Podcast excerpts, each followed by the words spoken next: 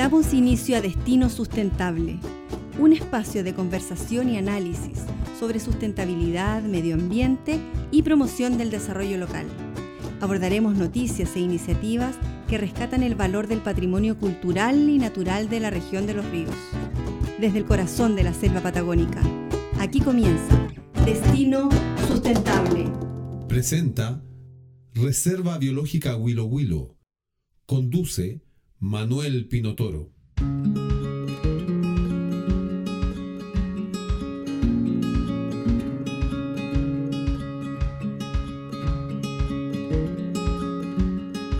Comienza a bajar la temperatura y ya se advierten riesgos de un invierno con más contaminación, pese a las medidas restrictivas por el COVID-19 impuestas por el gobierno. El año pasado se produjo el efecto cuarentena, que permitió tener buenos indicadores medioambientales. De hecho, en Santiago se registró la mejor calidad del aire de los últimos 30 años. Sin embargo, a medida que avanza el desconfinamiento, la contaminación aumenta, por lo que ya se han decretado varias alertas ambientales. Frente a esta situación surge la pregunta, ¿empeorará la contaminación durante este invierno? La respuesta la buscaremos luego con una especialista en el tema, académica de la Universidad Mayor.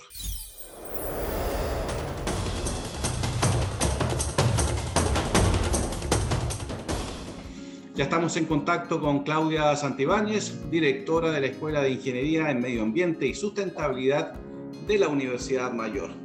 ¿Cómo estás, Claudia? Hola, hola, ¿cómo estás? Muy bien, gracias. Muchas gracias a ti por participar de esta conversación. Claudia, lo decíamos en la introducción, ¿ah? que en la zona central del país el año pasado se registró la mejor calidad del aire de los últimos 30 años. ¿Tú crees, Claudia, que este año la contaminación volverá a los niveles pre-pandemia? Bueno, tal como, como tú mencionabas, en Santiago hubo una, una mejora sustancial en los, en los niveles, ¿no es cierto?, de, calidad del aire, sobre todo lo que tiene que ver con material particulado fino y también con eh, óxidos de nitrógeno, que son dos contaminantes eh, que están muy prevalentes en las grandes ciudades. Y, eso se vio principalmente eh, por la reducción, digamos, del transporte, ¿no es cierto? Estos dos contaminantes están muy asociados al transporte y producto de la, del confinamiento, sin duda que hubo una reducción significativa entonces. Ahora, eh, esto pasó principalmente en Santiago, pero si nosotros pensamos en otras eh, regiones del sur de Chile, la situación es distinta, porque ahí eh, la principal contaminación proviene del sector residencial y específicamente de la calefacción. De la leña, te pregunto. Es exactamente, de la leña e incluso también de, de otro tipo de combustibles de, de, baja calidad que se utilizan en, en las estufas que, que, ahí funcionan. Por lo tanto, la situación es temporal, no es, no es permanente. Sí, y sobre todo si pensamos que es muy probable que si seguimos todavía con medidas restrictivas, ¿cierto?, de confinamiento, es muy probable que las personas tengan que permanecer más tiempo en sus casas y, y, eso conlleva a que las personas si están encerradas en sus casas y, y, si a eso le sumamos lo que se viene en los meses fríos, la gente va a encender más la calefacción. Por lo tanto, incluso podríamos esperar eh, un, un, deterioro en, en, la calidad del aire, al menos en la, en la zona centro-sur del país. Por lo tanto, se va a producir un efecto contrario, es decir, la pandemia, en vez de reducir la contaminación, la aumente. Porque entiendo, la gente, como dices tú, se quedará más tiempo en sus casas, aumentando la calefacción, la calefacción a leña y la calefacción de mala calidad, porque se suma que en el sur, principalmente en la zona central para el sur, la, la gente usa leña y leña húmeda, que contamina mucho más, leña mojada. Exactamente, la leña húmeda, ese es el gran problema, ¿cierto? Bueno, la leña de por sí eh, genera muchas emisiones cuando se está combustionando, pero estas aumentan mucho más cuando la leña tiene un porcentaje de humedad sobre un 20%, que es lo que encontramos en la mayoría de los hogares en la zona centro-sur y sur del país. Además, eh, claro, los inviernos ahí son mucho más húmedos, por lo tanto cuesta mantener la, la leña seca, muchas veces no se almacena de manera adecuada y eso conlleva entonces que la, la, combustión de la leña no sea buena. Una combustión incompleta siempre lleva a una generación mayor de contaminantes, ¿no, cierto? no solamente material particulado, también se generan otros contaminantes que son tremendamente dañinos, como es el monóxido de carbono, que incluso puede tener efectos mortales en, en las personas que están expuestas a, a, niveles muy elevados de esos contaminantes. Y a eso también tenemos que sumarle, mm, sí, que además la gente muchas veces para tratar de, hacer durar la leña, eh, muchas veces trata de bajar el tiraje en las estufas. Entonces, si, si, si, le sumamos que además la leña viene húmeda y además le baja el tiraje, quiere decir que por lo tanto entra menos oxígeno a la combustión, eh, la, vamos a tener una mayor cantidad de contaminantes sin duda. Entonces eso va a empeorar mucho más la situación.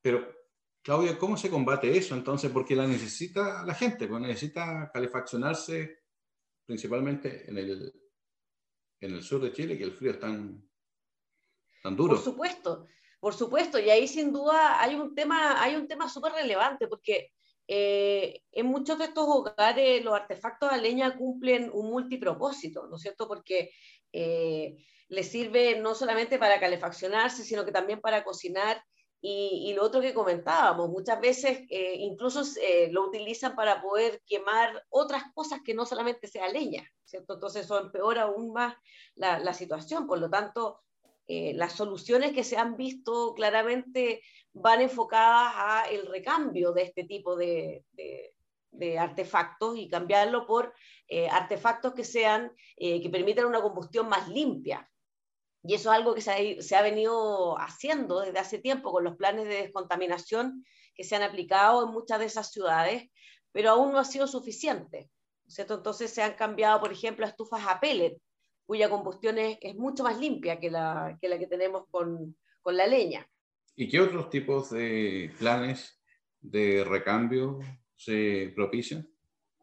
Bueno, está también el, dentro del plan de descontaminación de estas ciudades, también se ha visto una manera para poder mejorar también los niveles de, emisiones desde los hogares, es eh, aislar los hogares. ¿cierto? Muchas veces acá encontramos viviendas que son muy precarias desde el, desde el punto de vista de, de la aislación térmica entonces, eh, obviamente que eso conlleva a que consuman mucho más leña para poder calefaccionarse, tienen que estar encendidos más tiempo los calefactores. Entonces, eh, una medida para, que apunta justamente a eso ha sido mejorar el aislamiento térmico de las viviendas. Entonces, con eso conjuntamente se supone que debiera disminuir la, cantidad de horas que tienen que estar encendidas las estufas. Mm pero de todas maneras han sido insuficientes estas medidas, todavía no se ha llegado a una cantidad importante de hogares, por lo tanto la reducción en los niveles no ha sido significativa aún. Hablabas eh, sobre tipos de contaminación y te quiero llevar un plano de hacer una diferencia para distinguir entre lo siguiente, porque existen los gases de efecto invernadero directo, como el dióxido de carbono, el CO2, y los contaminantes criterio, como el dióxido de nitrógeno. Los gases de efecto invernadero, entiendo, perduran mucho tiempo en la atmósfera, ¿verdad? Estamos hablando desde eh, tiempos que pueden ser décadas, hasta cientos de años. Mientras los gases criterio, según entiendo, los contaminantes que afectan la calidad del aire duran relativamente poco, del orden de un par de días, hasta algunas semanas. ¿Dónde está la diferencia, Claudia? Eh, de, entre ambas fuentes contaminantes. Sí, bueno, eh, tal como tú mencionabas, son, dos grupos de gases, ¿no es cierto? Eh, hay unos que tienen una implicancia de tipo global, vale decir, da lo mismo el lugar del planeta donde se emitan. Y esos son los gases de efecto invernadero, todos suman, ¿cierto? Lo que emitan en China, en Rusia, en Chile, ¿no es cierto? Da lo mismo porque son gases que se van a la atmósfera y se van acumulando y esas concentraciones van aumentando. De hecho, si nosotros medimos las concentraciones desde la época preindustrial ahora, vemos que estas concentraciones han ido progresivamente aumentando. Y por otro lado, tenemos los eh, gases que tienen efectos locales, ¿no? Eh, locales o regionales, que son los que se están emitiendo con la combustión y que son los que generan la contaminación y los efectos directos en la salud de las personas. Entonces, eh, hay que diferenciar estos dos tipos de gases, como, como tú mencionabas, ¿cierto? Algunos tienen implicancia de tipo global que afectan a todo el planeta y tienen efectos sobre ir aumentando la temperatura del planeta. Y los otros son contaminantes que se generan de manera más localizada y tienen un efecto directo sobre las personas, pero tienen una permanencia mucho menor en la atmósfera. ¿cierto? Son contaminantes que, por ejemplo, cuando se produce un evento de precipitaciones, cuando hay lluvias intensas, todos estos contaminantes desaparecen. Eh, desaparecen, digamos, eh, en ese momento, pero luego vuelven a, reaparecer nuevamente cuando la, no hay precipitaciones y están funcionando los equipos que, que, generan combustión.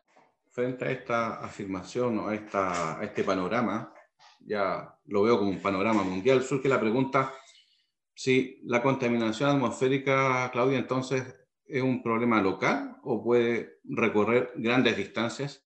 No, no, no, es un problema, digamos, local, pero también de tipo regional, porque muchas veces, acá en Chile, bueno, no, no, no se da tanto, pero eh, hay lugares donde la, incluso la contaminación atmosférica puede trascender fronteras y afectar a otros mm. países, países vecinos, ¿cierto? Entonces, eh, la implicancia que tiene puede ser, digamos, es de nivel local, pero también puede abarcar un, área geográfica bastante grande. De hecho, lo vemos en Santiago. Nosotros acá, nosotros en Santiago tenemos prohibidos los, eh, los calefactores a leña, están completamente prohibidos en la, en la zona, digamos, de Santiago mismo.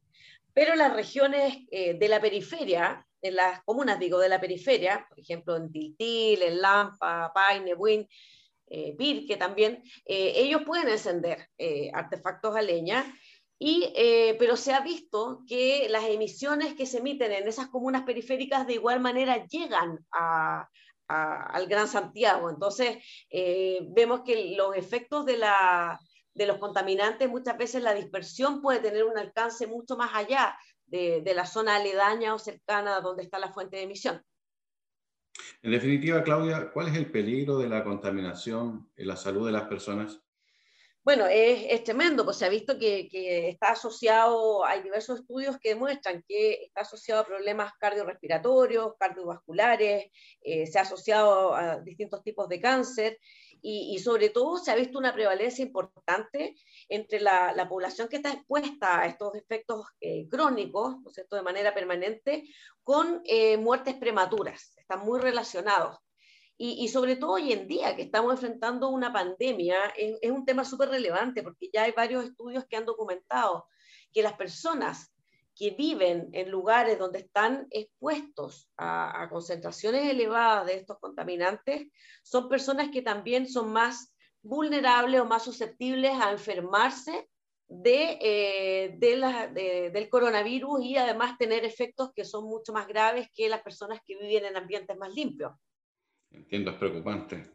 Eh, estamos conversando con Claudia Santibáñez, directora de la Escuela de Ingeniería en Medio Ambiente y Sustentabilidad de la Universidad Mayor. Claudia, eh, ¿cómo afecta la contaminación atmosférica a los alimentos, los, cultivos, los bosques y la biodiversidad en general?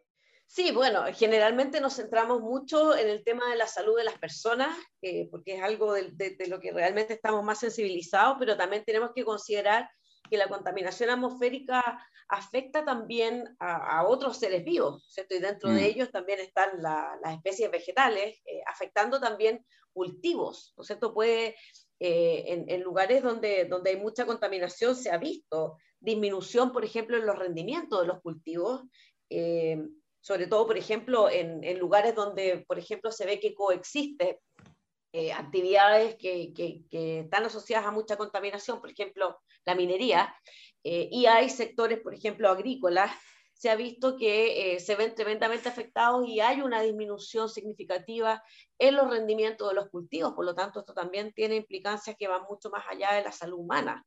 Eh, y además no solamente afecta a los seres vivos, también afecta, por ejemplo, a las, las estructuras. Si nos fijamos en las ciudades que están muy contaminadas, son lugares donde uno ve que las estructuras se tienden a deteriorar. Eh, por ejemplo, donde hay, eh, ciudades muy contaminadas se ha visto que, eh, por ejemplo, todas las estructuras metálicas tienden a corroerse más, se deterioran más rápido, eh, por ejemplo, las estatuas también se ven mucho más deterioradas y requieren restauración cada cierto tiempo, porque los niveles de contaminación, la verdad es que afectan no solamente la, salud humana, sino que son, son mucho más amplios que eso. Sí, eh, te voy a preguntar detalles sobre eso, pero antes te quiero invitar a que hagamos una pausa musical, hagamos un descanso en esta conversación y luego volvemos a conversar contigo, Claudia, ¿te parece? Sí, por supuesto.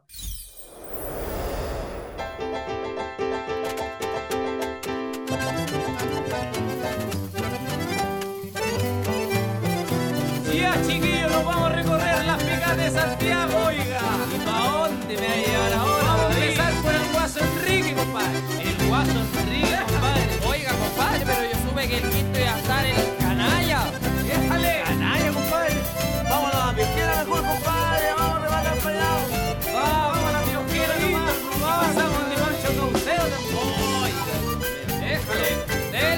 acordeón, compadre. ¡Dale!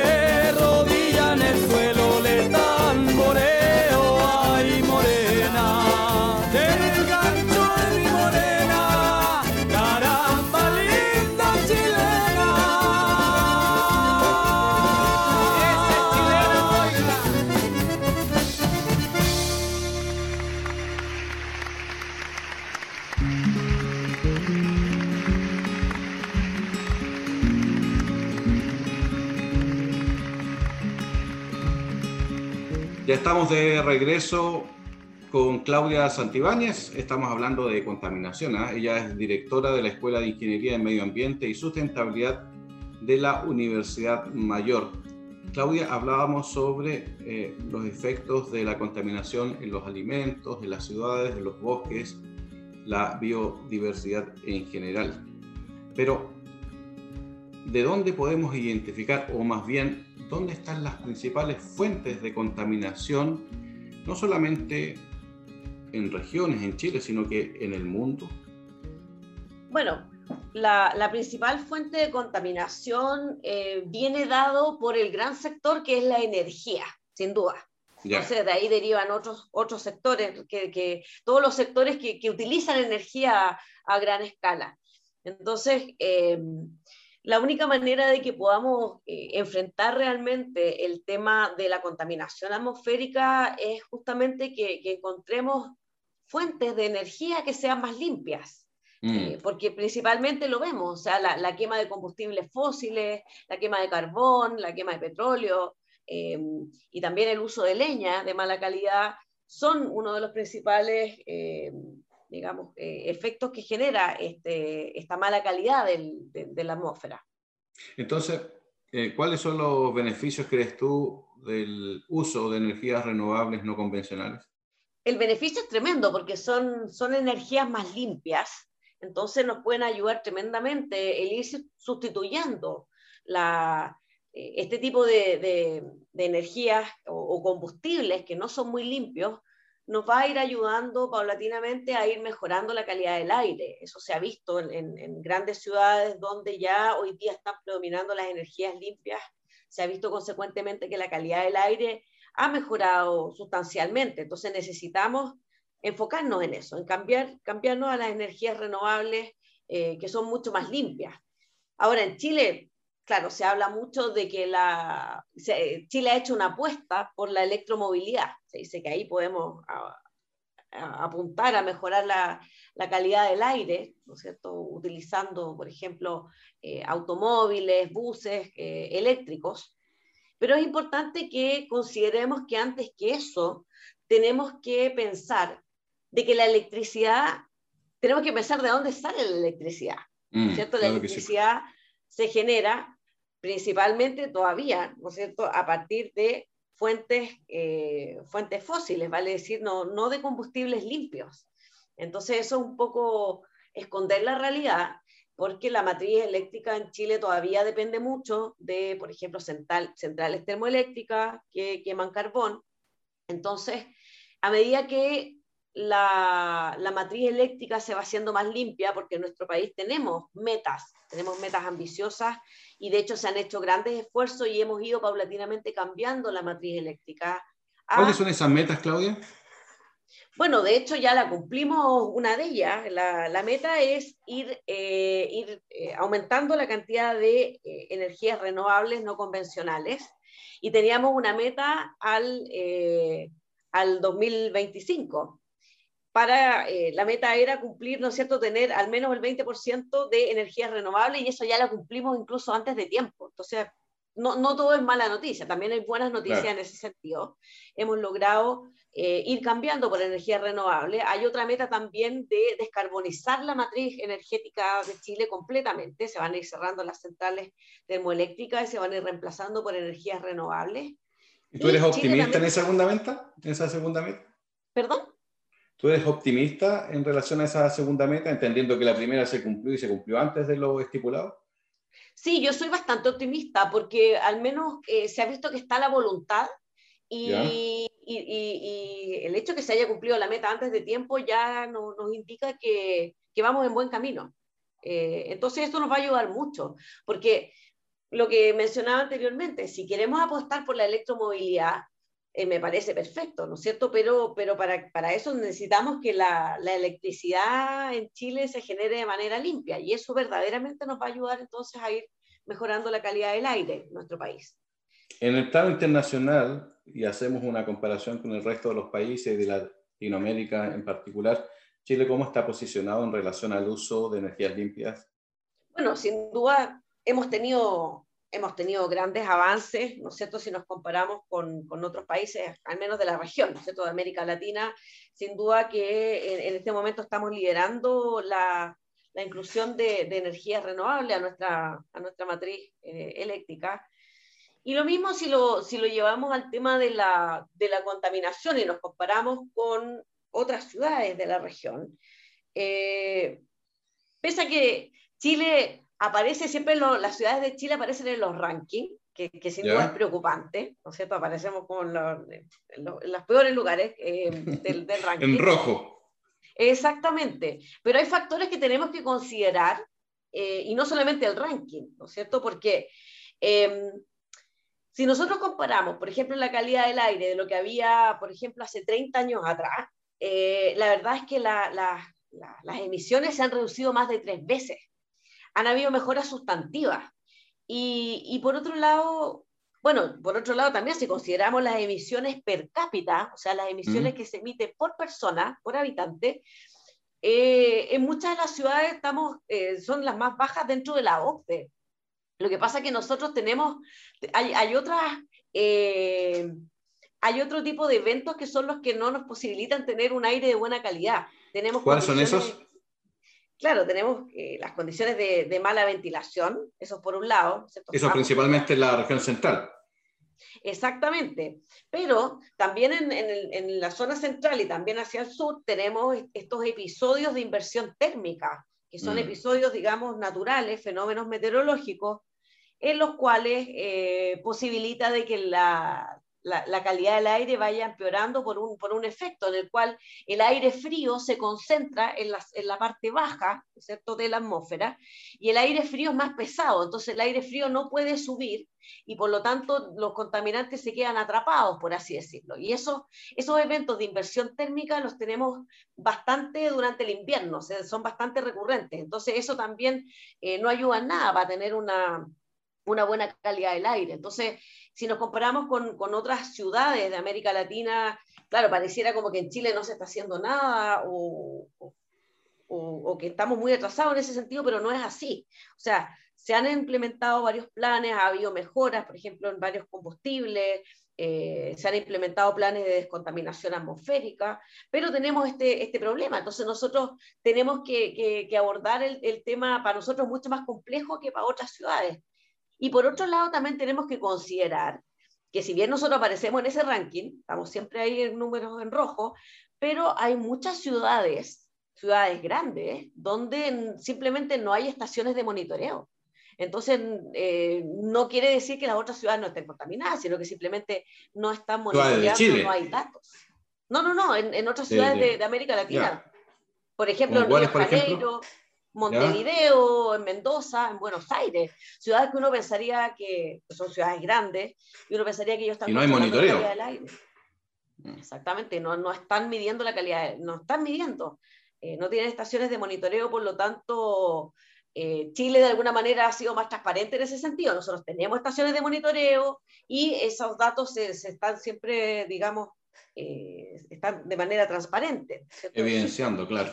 Se están evidenciando, exactamente. Claro. Eh, Claudia, pienso en, los problemas económicos que ha generado esta pandemia y se habla de la posibilidad de que la próxima reactivación económica, digo, sea a costa del medio ambiente. ¿Tú coincides con esta afirmación o con esta idea? Yo espero que no, yo espero que no, porque creo que de alguna manera eh, esto tan tremendo que estamos viviendo en estos momentos eh, de alguna manera creo que ha sensibilizado a las personas y las ha hecho ver muchas cosas que probablemente antes ni siquiera nos cuestionábamos.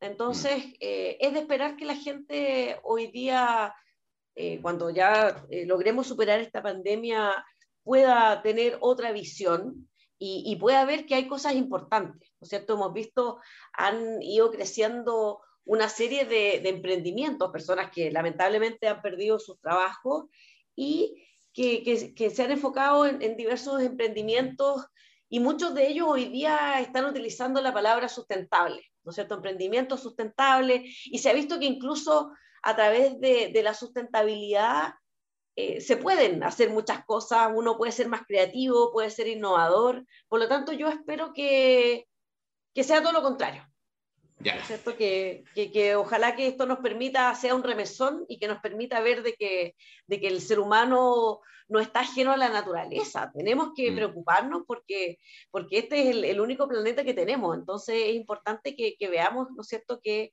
tenemos que cuestionarnos eh, cómo, cómo, es nuestro día a día, ¿cierto? Porque realmente lo, lo, gran, gran parte de los problemas ambientales que estamos enfrentando hoy en día son justamente por, por los hábitos que tenemos, eh, por, por, los hábitos de consumo, los hábitos a diario que, que, estamos desarrollando, que no son para nada sustentables.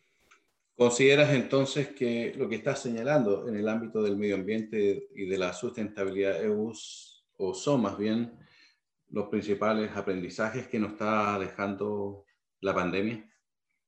Sin duda, sin duda, porque de hecho, pensemos en la misma pandemia, eh, se da principalmente es una, es una zoonosis lo, lo que tenemos, ¿no es cierto? Un, mm. efecto zoonótico en el cual se da principalmente porque estamos hoy día, como estamos eliminando gran parte de los ecosistemas naturales, estamos también quedando expuestos cada vez más a especies en las cuales probablemente antes ni siquiera teníamos interacción. Entonces el hecho de que, de que estemos destruyendo los ecosistemas nos lleva a que probablemente cada vez vamos a tener mayor incidencia de estas enfermedades zoonóticas que son de transmisión directa desde animales silvestres hacia el ser humano. Entonces eso sin duda nos lleva a cuestionarnos de que algo tiene que cambiar. Claudia Santibáñez, directora de la Escuela de Ingeniería en Medio Ambiente y Sustentabilidad de la Universidad Mayor. Muchas gracias por la entrevista.